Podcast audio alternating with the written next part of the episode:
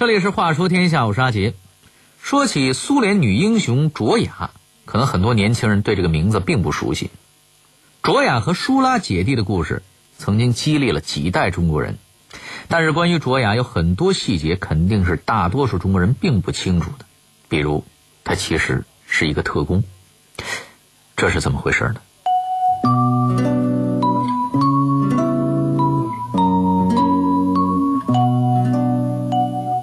八岁的女学生为什么要积极加入生还率几乎为零的敢死队？她的被俘后面隐藏着怎样的真相？德军对她施加了多少恐怖的虐待？为什么在她牺牲几十年后，又有人跳出来抹黑她？话说天下，阿杰跟您聊聊苏联女英雄卓雅的真实人生。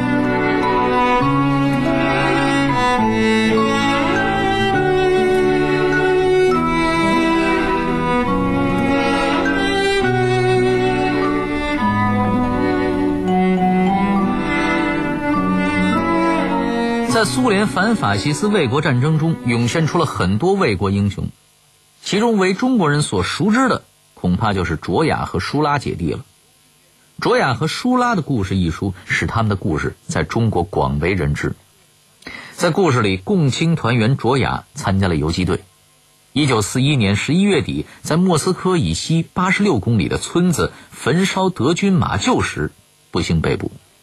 虽然受尽折磨，也不肯吐露半点秘密。牺牲时年仅十八岁。在全线反攻时，战场上最响亮的口号就是“为卓雅报仇”。那么。卓雅真的只是个普通的游击队员吗？咱们呀，还是从头说吧。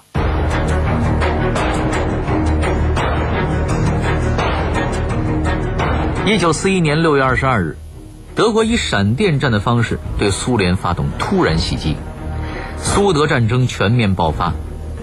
战争爆发初期，由于苏联战争决策层的战略失误以及大清洗后红军指战员素质低下。苏联红军丧失大片土地，一路溃败。由于兵力不足，苏联方面开始向所有的国民动员，号召无论男女老少，无论什么工种，都要积极加入到支援保卫国家的战争中。为了支援战场，许多民用工厂立刻改为了生产军用产品，比如钟表厂生产地雷引信，无轨电车修理厂制造手榴弹。机械厂生产坦克和炸药，甚至原来生产民用服饰用品的小厂，也要为前线生产反坦克手榴弹。战争改变了一切，在莫斯科大街小巷中贴着大幅的宣传画，一位战士两眼严肃地望着人们，在画的下面，赫然印着一句震撼人心的话：“你要如何支援前线？”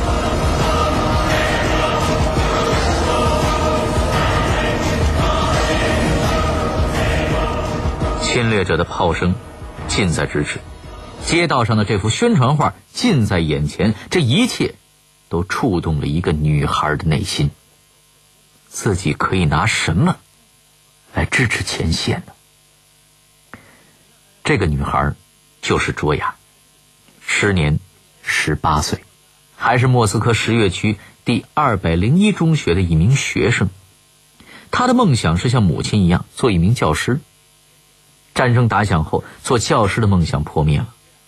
在苏联的号召下，为了支持前线，他和妈妈每天抓紧一切时间为前线战士缝制背囊、手套和军帽。除此之外，卓雅还主动要求到很艰苦的劳动前线去收获马铃薯。虽然每天很累，但他干得很起劲儿。为了上前线，他还报名参军，并且还参加了护士班的培训。但因为他年龄比较小，身体又单薄，一开始征兵处啊并没有录取他。不过，在卓雅的坚持下，最终他还是被录取了。有一天晚上，卓雅深夜才回家，他兴奋地跟妈妈说：“妈妈，告诉你一个大秘密，我要到前线去，到敌人的后方去。这是一项非常严肃而且重要的工作。哎，我为他们能够信任我感到自豪。哎，这件事儿你谁都不要讲。”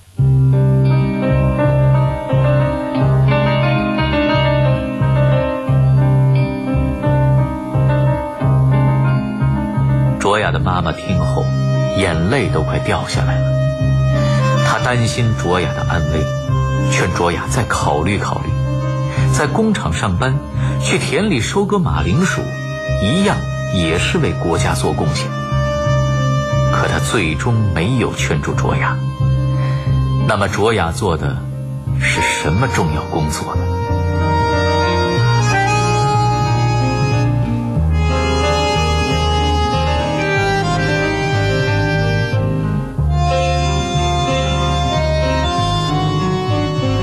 录取卓雅的是番号为九九零三的部队。九九零三部队本应由经验丰富的专业军人组成，但是德军进攻势头很强，直逼莫斯科城下。上级决定把专业人士留作第二梯队使用，而将毫无战斗经验的共青团团员先行派遣到敌后参加相对简单的军事行动，比如埋雷、炸桥和烧毁房屋等等。上面认为。这样的军事行动需要有勇敢无畏和浪漫主义生死观的年轻人参与，而卓雅这样的学生兵恰恰比较合适，因为学生兵参军的目的啊，就是为了实现理想而准备牺牲的，所以九九零三部队又被称作青年敢死队。部队首长做战前动员的时候，就曾明确的告诉他们，这支部队打仗的生还率只有百分之一。经过四天的集中培训，卓雅以及他的战友们就被派去执行破袭任务了。一九四一年十一月中旬，卓雅的破袭小分队奉命烧毁驻扎在莫斯科郊区乡村的德军营房，骚扰并伺机消灭敌人，其中就包括德军三三二团进驻的彼得里谢沃村。由于德军对该村防守严密，之前的各个破袭小队均无功而返。卓雅的小队也撤了回来。九九零三部队的领导决定放弃任务，可就在这时，卓雅跟上级请示，希望自己的小分队再去试一次。就这样，他再次深入敌营，最终不幸被俘，最后被德军处决。那时距他入伍还不到一个月。其实，如果没有战友的出卖，卓雅完全可以全身而退。当时的破袭行动只有三个人参加，也就是卓雅、克鲁伯科夫和另外一名同志。卓雅的任务是负责烧掉村南边德军的马厩，克鲁伯科夫负责村北，另一名同志则负责村子中央。可是这名同志在完成了自己的任务之后，并没有等来另外两位。根据他的回忆。直到三个月后，红军解放了这个村子，他才知道那晚卓雅被德军杀害了。之后，他在另外一个场合遇到了克鲁伯科夫。当他问他当时到底发生了什么，克鲁伯科夫支支吾吾地说，自己刚开始被德军抓住了，趁其不备逃了出来，但从头到尾都没有提到过卓雅，似乎是在隐瞒着什么。而事实的真相是。卓雅就是因为他的出卖而被捕的。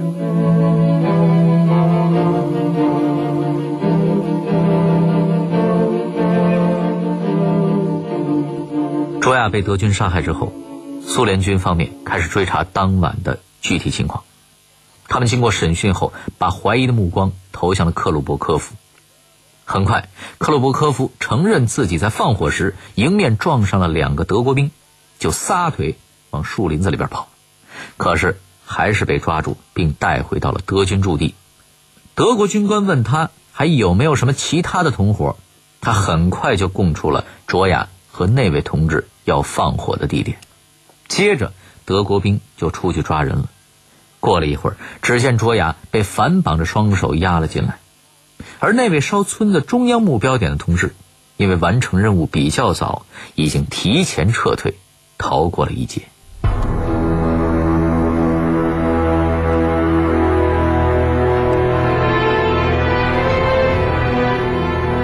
被德军抓到的卓雅是如何与德军做斗争的？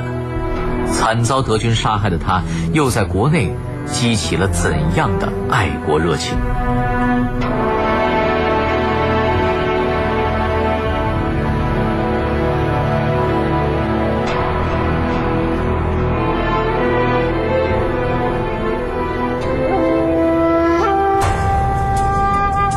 论古今是非，问的都是活着还是不活，这是个问题。看古往今来，看的都是雕栏玉砌应犹在，只是朱颜改。聊过去的事儿，说今天的理儿。就在每天与您相伴的《话说天下》。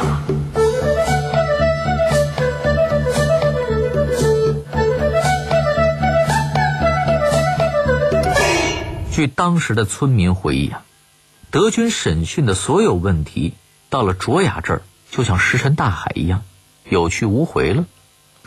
当德国人问你来干什么，你为哪个组织工作，你还有什么同伙时，卓雅一句话都没有回答。当德国人问你叫什么时，卓雅昂首回答说：“我叫丹娘，你们杀了我吧，我什么也不会说的。”原来呀，在中学时期，卓雅曾经深受《丹娘所罗马哈传略》这本书的鼓舞。这位叫丹娘的女性是十月革命期间的乡村女教师，也是一个女布尔什维克。她在就义前曾经说过这么一句名言，那就是。且不会白流，苏维埃快来到了。这句话一直激励着卓雅，鼓励着他奋发向上。审讯的德国人知道这显然不是卓雅的真名，于是恼羞成怒，把卓雅御寒的衣服扒了，并用皮带使劲的抽打他，把他打的是遍体鳞伤。但是卓雅始终一声不吭。之后，德军又把卓雅带到了一间住着二十多名德军的屋子里边进行一番摧残。半夜时，气温骤降至零下四十度，他们用刺刀抵着卓雅，让他穿着单衣，光着脚在雪地里走。第二天，德军让村民给卓雅穿上袜子时，卓雅的双腿已经被冻得肿胀，几乎都穿不上袜子了。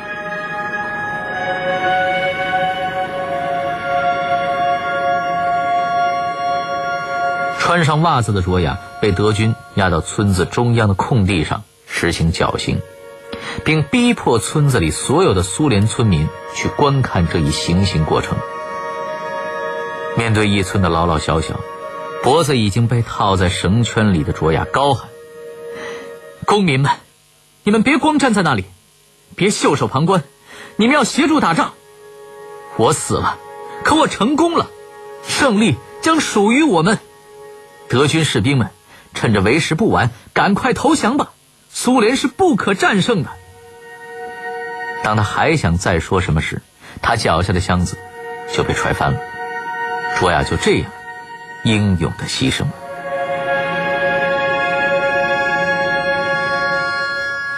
为了恫吓村民们，德军还把卓雅吊在绞刑架上，长达了一个多月，不准收尸。当莫斯科保卫战胜利在即。德军准备逃离时，德军三三二步兵团团长为了销毁罪证，才下令拆除了绞刑架，把脖子上仍留有一段绳索的卓雅遗体扔进了一个土坑内掩埋。时任苏军统帅斯大林听说卓雅的惨死状况后，当即下令：一旦逮捕到德军三三二团的任何官兵，不许受降，格杀勿论。事实也的确是如此。三三二团的所有官兵后来都被苏军抓到并处死了，并且苏军从其中一名被枪毙的德军口袋里掏出了几张卓雅牺牲时的照片。那个出卖卓雅的克鲁伯科夫，虽然因供出同伴免遭德军杀害，但是一年后也被苏联法官以叛国罪判处死刑。一九四二年二月，苏联最高苏维埃主席团颁布命令。追认卓雅苏联英雄的称号，这是自卫国战争开始以来第一个获得这个称号的苏联女兵。卓雅的母亲还记得，卓雅在去前线后曾给她写过一封信，信里写道：“我现在在一个正确的地方，我很平安。对于我现在做的事情，我感到很开心。请妈妈不要惦记我，保重身体。”也许从军事意义上讲，卓雅的战果不值一提。然而，她的勇气和呐喊声却如同惊雷般唤醒了这个国家的勇气和血性。当卓雅的事迹传播开，整个苏联都愤慨了，许多青年纷纷拿起武器奔赴前线，而为卓雅复仇的口号也响彻了整个前线。卓雅的弟弟舒拉也正是其中的一员。从小与姐姐感情深厚的舒拉发誓要为姐姐报仇，他给苏联人民国防委员会写了一封信，向组织申请去坦克培训学校，宣誓在祖国需要的时候时刻准备以身殉国。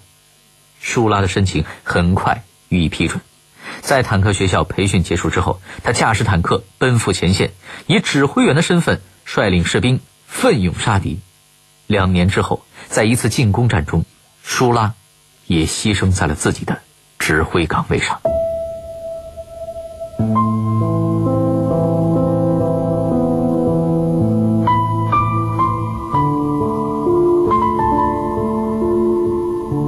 这样一位苏联著名的女英雄，却在半个世纪后遭到质疑。有人说，卓雅当时烧的不是德军的马厩，而是当地村民的房子。甚至有人说，因为他曾经有过精神病，所以放火烧村民房子并不奇怪。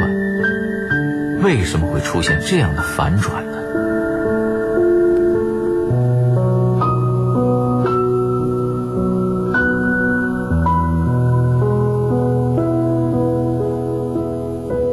在苏联女英雄卓雅牺牲五十年之后，她再次被拉上了行刑台，只是这一次，刽子手。是他曾经誓言保卫过的同胞，卓雅的形象在他们的描绘下轰然倒塌。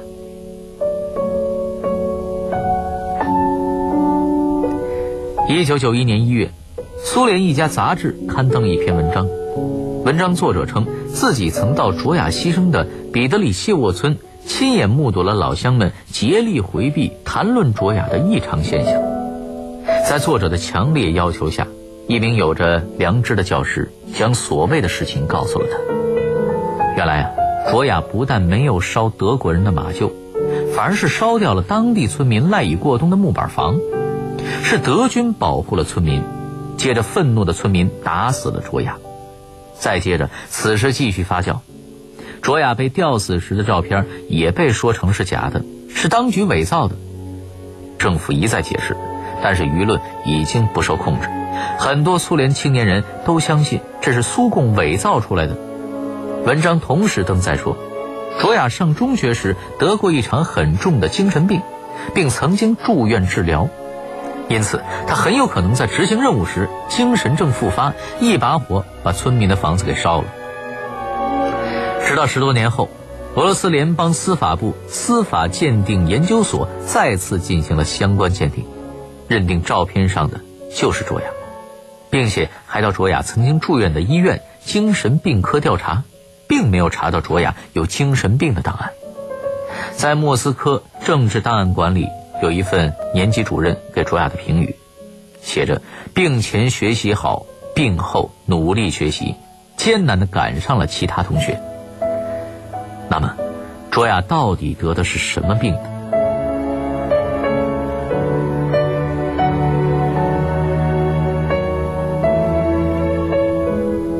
根据莫斯科卓雅纪念馆的档案显示，当时卓雅只是得了脑膜炎，并非是什么精神病，而且经过治疗后顺利出院了。当时离升学考试只有不到三个月，卓雅不想留级，他拼命补习功课，最后在考试中顺利通过。但对于当时的苏联来说，谣言散布的非常成功，英雄倒了，人心散了，信仰没了，继而是国家的分崩离析。即使若干年后被辟谣了，又能怎么样呢？可话又说回来，当时的人们为什么要诋毁英雄呢？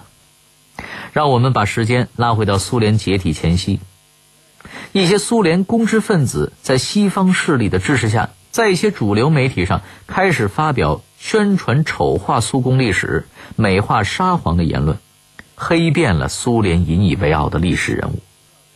卓雅等英雄人物也成了这些人必须抹黑和颠覆的重要对象。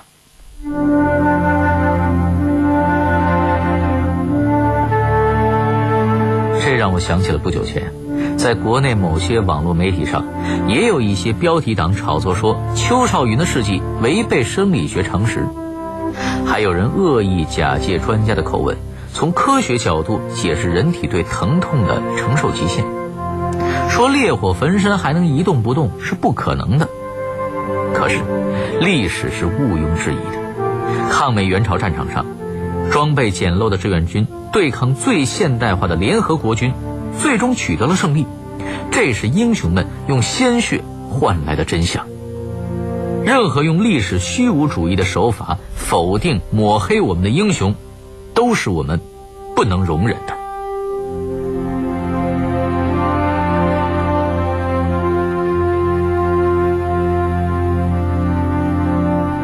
这里是《话说天下》，我是阿杰。明晚十点，更精彩的故事还在等着您。接下来，请您继续欣赏北京文艺广播的精彩节目。八七点六。